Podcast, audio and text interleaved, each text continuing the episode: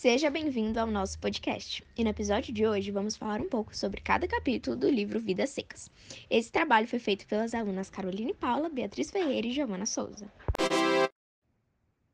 Capítulo 1 Mudança Fabiano, sim a Vitória, o filho mais velho, o filho mais novo, uma cachorra chamada Baleia e um papagaio são os seis viventes que estão caminhando na seca.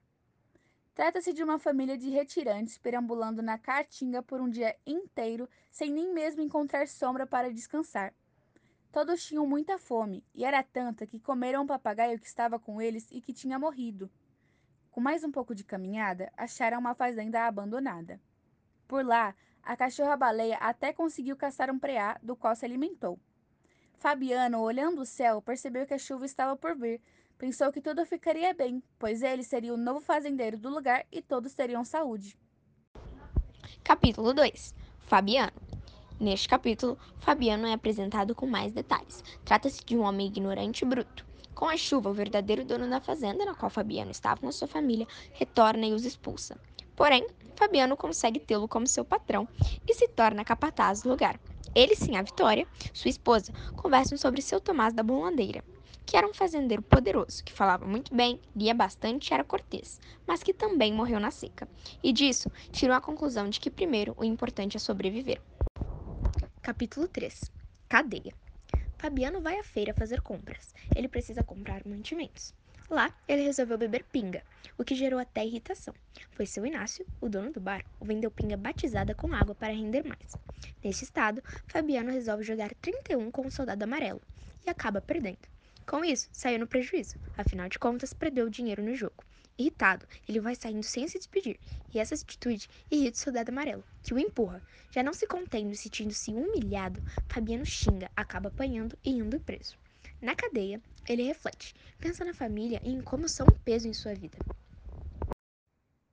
Capítulo 4 Sim a Vitória Baleia é apresentada com reações e características humanas.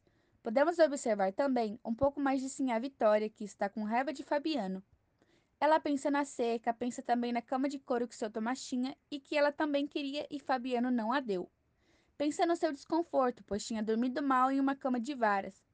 Apesar de tantas insatisfações, pensava que dias melhores estavam por vir. Capítulo 5 O menino mais novo. Em Vidas Secas, os meninos não têm nomes, são apenas mencionados como o mais velho e o mais novo. Nesta parte, o foco se dá no mais novo, que por ter visto o pai amansar uma égua brava, o admira muito e sonha em também ser um vaqueiro. Querendo ser igualzinho seu pai, foi amansar um bode, mas acaba sendo derrubado. O filho mais velho via isso e ria. Capítulo 6 O menino mais velho. O filho mais velho era mais evoluído que o mais novo. Gostava de pensar e de perguntar. O episódio narra, inclusive, como o garoto ficou impressionado com a palavra inferno que havia escutado. Mesmo sonhando muito e tendo dúvidas sobre tudo, seu vocabulário era muito curto. Capítulo 7 Inverno Neste capítulo, o tempo é de águas das chuvas de inverno. Na cena, lemos Fabiano conversando com Sinha Vitória sobre as enchentes. Todas estão em volta de uma fogueira enquanto conversam.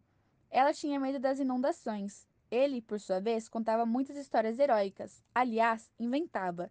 O filho mais velho desconfiava das histórias do pai. Capítulo 8 Festa é Natal e a família vai à festa na cidade com suas melhores roupas e sapatos. A multidão amedrontava os meninos, que também ficavam admirados com as imagens na igreja.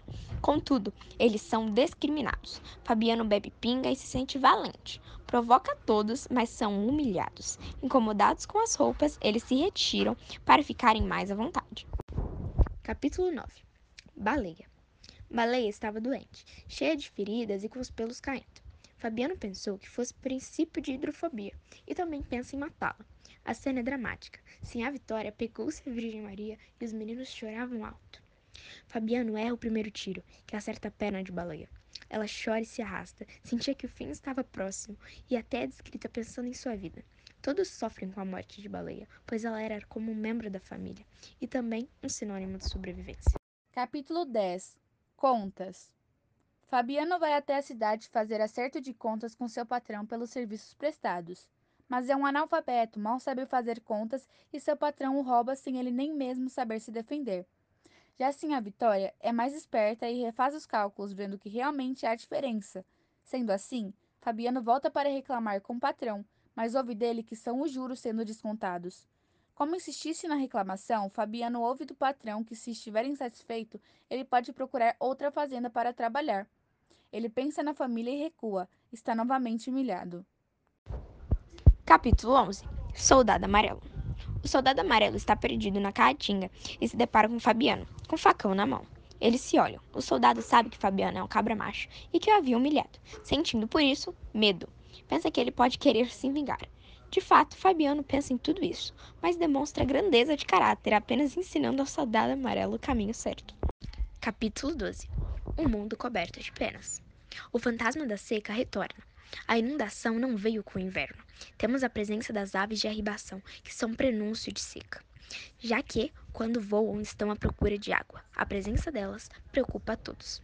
Capítulo 13 Fuga O livro termina como começou, com uma migração. A família está novamente em fuga da seca. A fazenda é despovoada, pois Fabiano combina com a mulher uma nova mudança. Ele mata o bezerro que tinha, salga a carne e parte sem nem se despedir do mau patrão. Vai embora cansado de ser explorado, mas com esperança de uma vida nova, sabem que o sertão vai continuar mandando gente para longe. Ainda assim, vão embora sonhando. Não se trata de uma família que sonha alto. Não há grandes projetos urbanos. Eles apenas querem comida e os filhos na escola.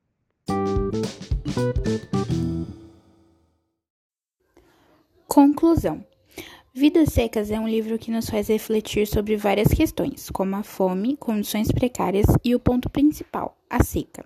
Um ponto interessante é que a baleia, cachorra da família, é tratada como gente, enquanto os filhos não têm nem nome. O livro é muito interessante e todas nós gostamos de ler. Terminamos por aqui. Esperamos que tenham gostado e até a próxima.